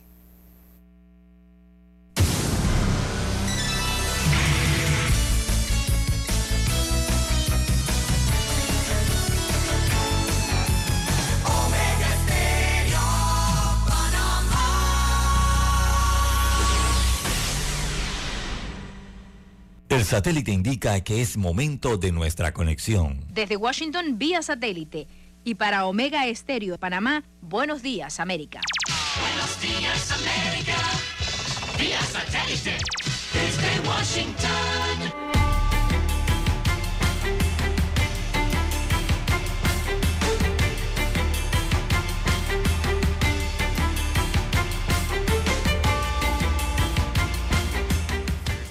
Washington les informa Henry Llanos. Hoy viernes entra en vigor una nueva norma que determinará la admisión de inmigrantes a Estados Unidos sin poner en riesgo trámites de visa o residencia. Nos informa José Pernalete. Durante la administración de Donald Trump se tomaba en cuenta si el migrante que realizaba el trámite accedía a subsidios de vivienda o alimentación. Además, se evaluaba la edad, el historial crediticio y hasta el nivel académico. y había más discreción de que inmigración pudiera determinar que el potencial inmigrante era probable carga pública. Expertos sostienen que numerosas familias se abstuvieron de solicitar subsidios gubernamentales para no poner en riesgo sus trámites migratorios. José Pernalete, Voz de América. Muy cerca de celebrar la Navidad, el presidente de Estados Unidos, Joe Biden, envió un mensaje de concordia y esperanza para todos los estadounidenses. Yo creo que la Navidad es una temporada de esperanza, dijo Biden, al recordar los momentos difíciles que ha vivido y todavía vive Estados Unidos. La pandemia nos arrebató mucho, perdimos mucho tiempo para compartir, nos distanciamos de gente que amamos, perdimos casi un millón de vidas en Estados Unidos, dijo el presidente, recordando también el azote de la guerra. El Parlamento de 2015 en Venezuela votó por la disolución del gobierno interino presidido por Juan Guaidó en primera discusión. El proyecto debe ser votado en segunda discusión. Desde Caracas nos informa Carolina Alcalde. Con 72 votos a favor fue aprobado en primera discusión un proyecto presentado por los partidos Primero Justicia, Acción Democrática y Un Nuevo Tiempo, que plantea la eliminación del gobierno interino presidido por Juan Guaidó y propone la continuidad de la Asamblea Nacional de mayoría opositora electa en 2015, mantener las juntas ad hoc de PDVSA Holding y del Banco Central de Venezuela, así como la creación de una comisión ejecutiva para defender los activos del país en el exterior, para tratar de lograr un mecanismo más amplio y transparente que permita recuperar la confianza de los venezolanos. Carolina Alcalde, Voz de América, Caracas. Los ucranianos recibieron con beneplácito al presidente Volodymyr Zelensky tras su visita a Estados Unidos durante la guerra y calificaron su viaje de exitoso, a tiempo que autoridades rusas señalaron que el viaje solo avivó el conflicto. Estados Unidos anunció un nuevo paquete de ayuda militar de 1.800 millones de dólares que incluye el suministro de sistemas de defensa aérea Patriot, las armas más poderosas que se han entregado a Ucrania hasta este momento. Pueden enviar a Patriot allí, está bien. También descifraremos al Patriot, dijo el presidente de Rusia, Vladimir Putin. Existe el riesgo de congelación en menos de cinco minutos, advierte el Centro Meteorológico Nacional de Estados Unidos, debido a las temperaturas extremadamente bajas del 25 de diciembre.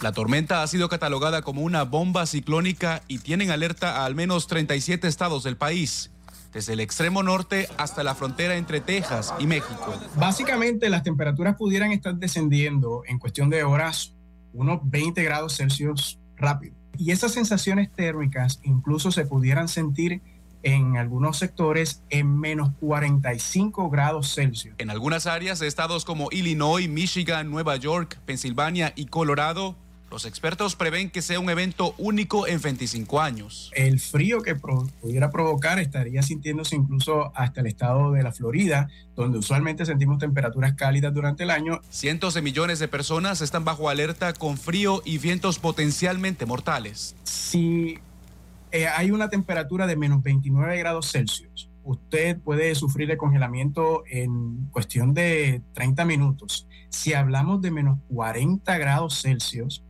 el riesgo de congelamiento que usted puede sentir en su cuerpo eh, y el peligro, ¿no? Solamente se da en 5 minutos. La advertencia fue reforzada por el presidente Joe Biden. Por favor, tomen esta tormenta muy en serio. y no sé si sus jefes los dejarán, pero si tienen planes de viaje, váyanse ahora. No es una broma. Miles de vuelos han sido cancelados en las últimas horas debido al mal tiempo, que estropeará las celebraciones de Navidad de millones de estadounidenses y turistas. Jorge Agobián, Voz de América. Desde Washington vía satélite y para Omega Estéreo de Panamá hemos presentado Buenos Días América.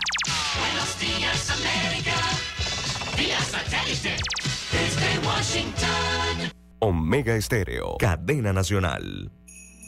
Que esta Navidad esté llena de amor y paz sobre tu vida. Que la magia de la Navidad sea tu mejor vestido, tu sonrisa el mejor regalo y tu felicidad mi mejor deseo. Que en esta Navidad y el Año Nuevo se desborde el amor y la salud en ti. Que los problemas, incertidumbres y la injusticia no sean tropiezos en tu vida. Pídele a Dios claridad y solución.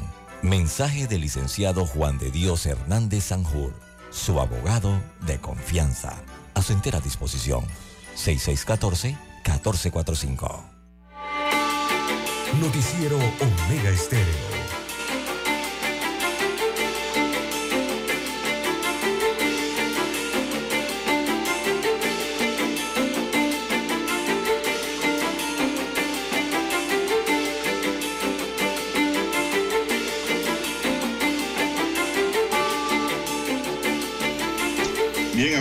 Amigas, continuamos con más noticias, comentarios y análisis. En esta oportunidad contamos con la presencia del encargado de negocios de la Embajada de la Hermana República del Perú en Panamá, el diplomático David Vergara Pilares. Muy buenos días, bienvenido a los micrófonos de Omega Estéreo, señor diplomático. Buenos días, Juan de Dios. Ante todo, permítame agradecerle ¿no? el espacio que me brinda Omega Estéreo para expresar algunos comentarios ¿no? de, de la situación política actual. Así es, Eh, ¿cómo no? embajador, bienvenido. Eh, él, el embajador es ministro en el Servicio Diplomático de la República del Perú, David Vergara. Pilares, también es encargado de negocios eh, de la Embajada de Perú en nuestro país, así que estaremos conversando respecto del proceso político peruano, embajador, en la etapa tan complicada que están viviendo en el Perú actualmente, a dos semanas eh, de la destitución del expresidente Pedro Castillo y la asunción de Dina Boluarte, ¿no? La vicepresidenta que está a cargo eh, del país. ¿Cómo se vive la situación en Perú en estos momentos, desde su óptica? Bueno, como ustedes conocen, en el Perú lo que se ha producido es una sucesión constitucional, ¿no?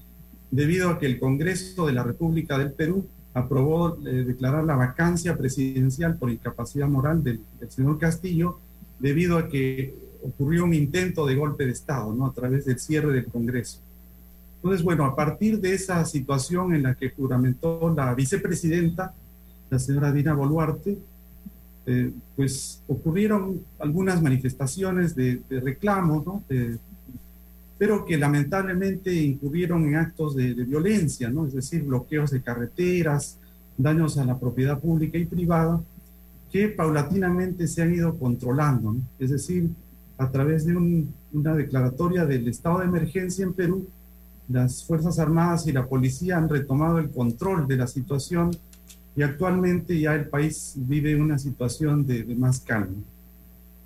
Es importante señalar también en la situación actual que el, el eh, la, la presidenta constitucional presentó ya un proyecto de ley al Congreso de la República para que se apruebe un adelanto de las elecciones. Eh, ocurrió la votación, en una primera votación eh, se ha aprobado el adelanto de las elecciones generales para abril del 2024, produciéndose la transferencia del gobierno en julio del 2024 de acuerdo a lo que se espera. ¿no? Esto todavía tiene que ser ratificado en una segunda votación por el Congreso que será en febrero del 2023, o sea, en poco tiempo más.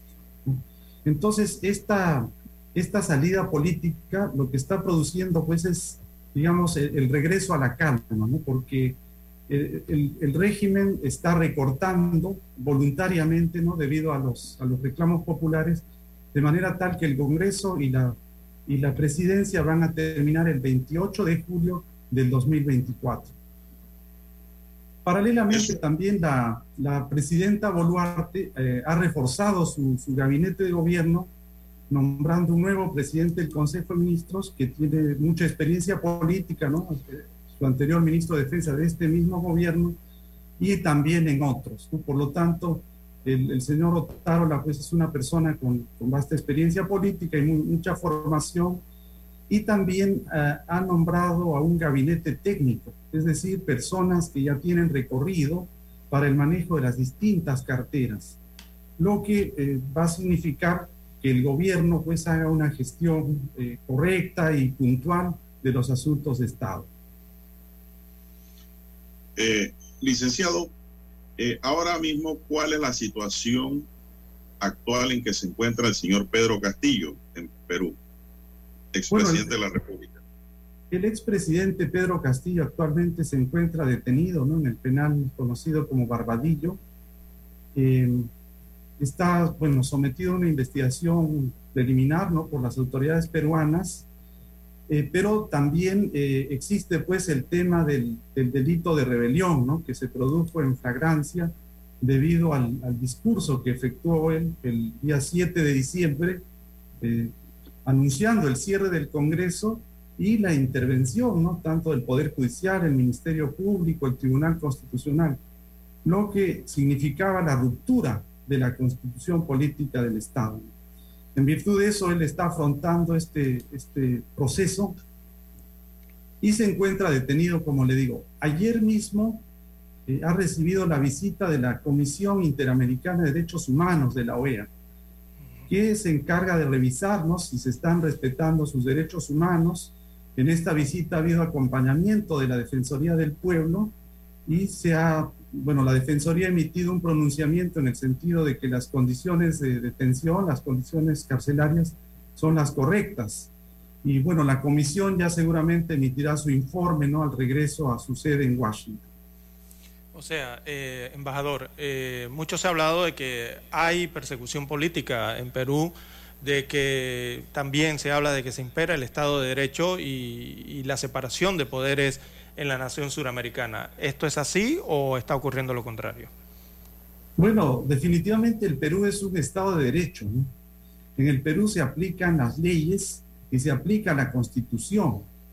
La destitución del presidente Castillo ha sido producto de la declaratoria de vacancia de la vacancia de la presidencia de la República producida por él mismo. Es decir, él en el discurso que hace a la nación disuelve el Congreso, como le reitero, y eso propició que la crisis durara aproximadamente dos horas y en dos horas el Congreso de la República sesionó y por 101 votos, necesitándose un mínimo de 87, se aprobó destituirlo. En consecuencia, eso no implica eh, ninguna persecución política, sino la aplicación de las reglas constitucionales y del sistema legal del Perú. En ese sentido, embajador, eh, antes de que el señor Pedro Castillo pues eh, violase la constitución como se ha publicado y eh, se ha dado a conocer, pues, razón por la cual le dan vacancia en el cargo. Eh, el Congreso investigaba a Castillo e inclusive se hablaba de que lo iban a declarar vacante por otra causa, como es la incapacidad moral. Esto, ¿Qué hay sobre esa materia? Bueno, de hecho, en ese mismo día, el 7 de diciembre, iba a sesionar el Congreso para justamente ver esa tercera moción de vacancia contra él. Lo que pasa es que anteriormente la fiscal de la Nación había presentado una acusación constitucional y eso, bueno, tenía que verlo el Congreso. El Congreso tenía que analizar si en esta, en esta moción de vacancia estaba bien sustentada. Entonces, no se produjo esa discusión de esa tercera moción de vacancia, sino que la, aprobación de esta, de esta incapacidad moral fue precisamente por el intento de quiebre del orden constitucional producido horas antes. Es decir, los otros delitos entiendo que van a continuar siendo investigados, ¿no? Pero, digamos, el nuevo hecho es el delito de rebelión por el cual eh, fue destituido, en efecto, el 7 de diciembre, el expresidente Castillo. ¿Cuál es la penalización para este delito en Perú, Bueno, hay un máximo de 20 años de prisión, pero bueno, eso, eso, todo eso tiene que ser ponderado por las autoridades judiciales, ¿no? Quienes van a juzgar este, este delito. Pero ese es el máximo de pena que, le corresponde a esta figura penal.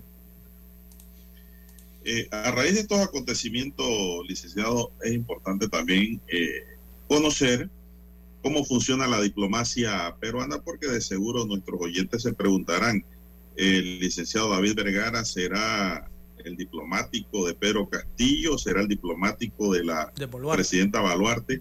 Eh, Boluarte, perdón, ¿cómo funciona esto en Perú para darle un pantallazo, una panorámica a nuestros amigos oyentes, porque sabemos de antemano que usted es de carrera?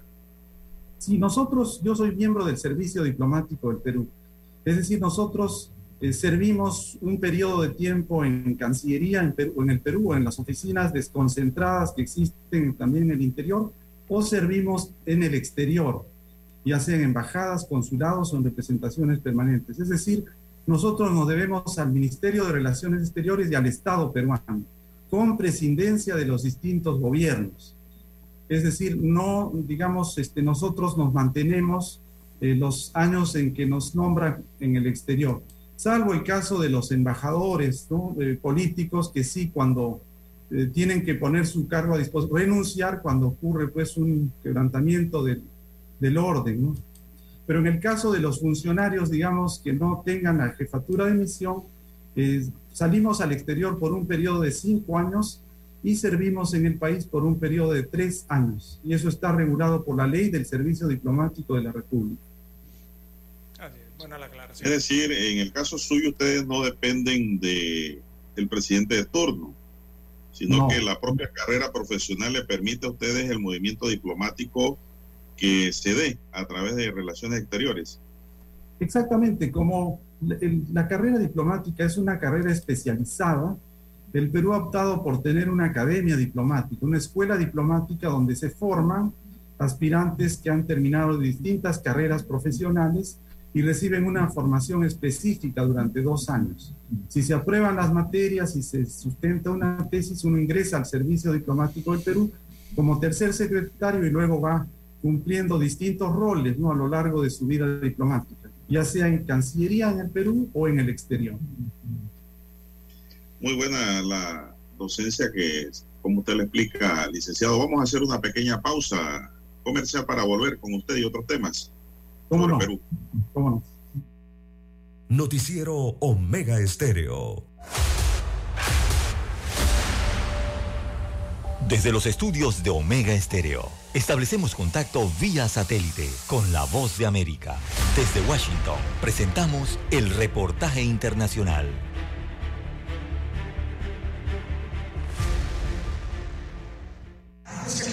Las declaraciones de impuestos del expresidente Donald Trump entre los años 2015 y 2021 serán publicadas por el Comité de Medios y Arbitrios de la Cámara de Representantes, controlada por los demócratas, que votó para publicar unos documentos que Trump ha tratado de proteger durante muchos años. En particular, el comité reveló que el Servicio de Renta Interna, el IRS, no auditó al expresidente durante sus primeros dos años en el cargo, a pesar de que es obligatorio auditar a los mandatarios en ejercicio. Lo que probablemente sorprenderá a mucha gente es hasta qué punto el Servicio de Renta Interna de Estados Unidos no se ajustó a sus propias reglas.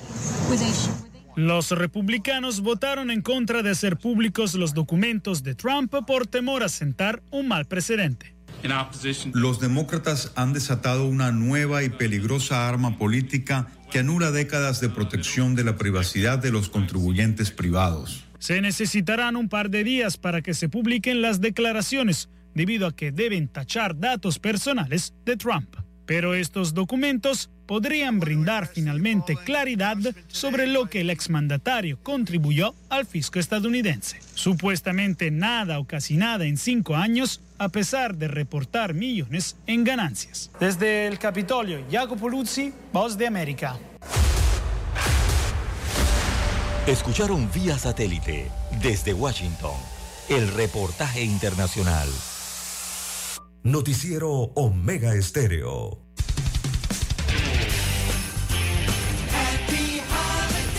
Omega Stereo.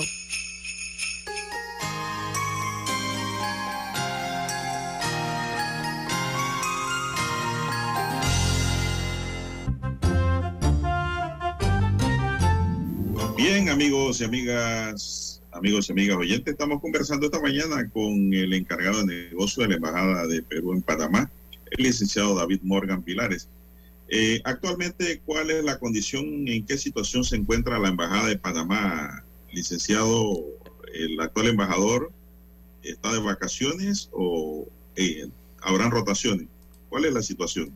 Bueno, el embajador Mario López Chávarri se encuentra haciendo uso del descanso vacacional, ¿no? Evidentemente, pues esto es un derecho laboral y ya sus vacaciones estaban autorizadas ya hace tiempo, entonces él se encuentra fuera de Panamá y por ese motivo yo estoy asumiendo la encargaduría de la misión en Panamá. Pero no se ha producido ningún cambio, él va a retornar el martes a sus labores habituales y esto va a continuar con, con la normalidad de siempre. Perú y Panamá siempre han, estado, siempre han, estado, vinculados estrechamente, eh, embajador, ¿no? Hay fuerte tradición de vínculos históricos y culturales entre nuestra nación y también Perú. Eh, es más, eh, Perú fue uno de los primeros países hace 119 años atrás que reconocieron la independencia, uno de los primeros países ¿no? que reconoció la independencia de Panamá. ahora, con lo que ha sucedido desde el 7 de diciembre para acá, embajador, eh, ¿Cuál fue la reacción del gobierno de Panamá frente a la situación? Bueno, como usted lo ha dicho, Panamá es un país amigo del Perú y lo ha sido desde 1903, como usted lo ha señalado muy bien, en que reconocimos la independencia de Panamá. En esta ocasión, el 7 de diciembre, el mismo día que se produjo el quiebre constitucional, pero se activó el mecanismo de sucesión constitucional y juramentó la presidenta Dina Boluarte, Panamá también fue uno de los primeros países que reconoció el gobierno de la señora Boluarte. En consecuencia, los vínculos políticos entre Perú y Panamá se mantienen fuertes, siguiendo la tradición de muchos años. Muy bien, en cuanto a las perspectivas del desarrollo de la relación eh, bilateral eh, eh, para nuestro país. Don Juan de Dios. sí, esto, hay una pregunta interesante aquí y es la situación que mantiene Perú con México. La canciller Ana Cecilia Gervasi anunció de que declaraban non grato al embajador de México en Perú y le dieron plazo de salida de 72 horas. Eso fue para el 20 de diciembre. Actualmente, ¿cómo está la situación y eso a qué obedeció esa situación que se expuso a la opinión pública? Bueno, como ustedes conocen, en, el derecho internacional hay un principio que se llama de no injerencia en los asuntos internos. Por ejemplo, en el caso nuestro, como diplomáticos en Panamá, nosotros no podemos intervenir ni, tomar partido sobre los asuntos internos de Panamá. Esa misma regla se aplica a los países. En el caso de México, el, presidente López Obrador eh, se refirió en repetidas oportunidades a esta situación interna política del Perú, lo cual fue considerado por la Cancillería eh, una injerencia en asuntos internos. Esa razón motivó a que se declarara persona no grata porque es una expresión de molestia de los gobiernos, es una expresión de desagrado y por ese motivo pues se le declaró persona no grata y se le obligó a salir y a retirarse del país. Ya anteriormente el Perú, cabe de señalar que ya había eh, determinado el, regreso, de, llamado a consultas de su embajador en México.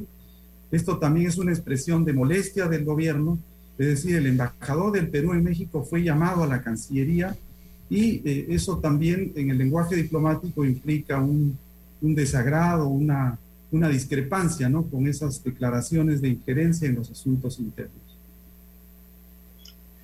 Muy bien, gracias, señor embajador. Esto, la situación peruana a raíz de la inestabilidad que se ha producido en los últimos años eh, con cambios de presidente constantemente porque no hay eh, una estabilidad política marcada en el país suramericano. ¿Cómo afecta esto al país, eh, señor embajador? Bueno, sí, en verdad no es, no es pues una situación óptima, ¿no? En los cargos hay que, hay que mantenerse en los cargos ciertos periodos de tiempo para generar resultados. Entonces, obviamente los cambios eh, continuos afectan, ¿no? Afectan eh, la situación interna política, aunque cabe señalar que en el caso peruano, la economía peruana, que es muy sólida, se ha mantenido fuerte, ¿no? A pesar de la crisis política, a pesar de los cambios de presidente, la economía peruana ha dado que se han seguido pues este, procedimientos estrictos ¿no? de macroeconómicos, se ha mantenido bien. Ahora, de cara, de cara al futuro, eh, a las nuevas elecciones que se, se, entiende se van a adelantar para abril de 2024, se tienen que hacer reformas políticas. Justamente hay un paquete de reformas políticas que se tienen que llevar a cabo para que los partidos políticos puedan tener un ejercicio ¿no? de sus funciones mejor y se pueda hacer una mejor elección de candidatos tanto para la presidencia de la República como para el Congreso de la República. Entonces, es un proceso continuo que se está llevando a cabo y que esperamos que a través de estas nuevas medidas que se tomen logremos pues esa mayor estabilidad política que estamos ansiando los peruanos. Como no, muchísimas gracias, señor eh, encargado de negocio de la Embajada de Perú en Panamá, licenciado David Vergara. El tiempo es nuestro peor enemigo, como se dice en la radio, ya se nos está acabando el tiempo. No sé si se le queda algo por ahí que quisiera tocar, algo que esté en el tintero. Bueno, en verdad, este, simplemente señalar que este proceso político peruano ya, digamos, está en un proceso de, de aquietamiento, es decir, se vislumbra que, se, está superando ¿no? este, este periodo un poco de, inestabilidad que hemos tenido, pero esperamos que el gobierno eh, ya se, se, esté afianzando ya con este nuevo gabinete y se abran nuevas perspectivas al, al gobierno de la, de la presidenta constitucional Dina Boluarte. Les agradezco mucho la oportunidad que me brindan en la radio para difundir al gran público panameño y explicar la situación política actual del Perú. Muchas gracias. Gracias a usted, señor embajador, encargado de negocios. Gracias por su participación esta mañana y los micrófonos siempre pues están anuentes y abiertos a su entera disposición. Bien, se nos agotó el tiempo, don César. Daniel Arauz nos acompañó en el tablero de controles en la mesa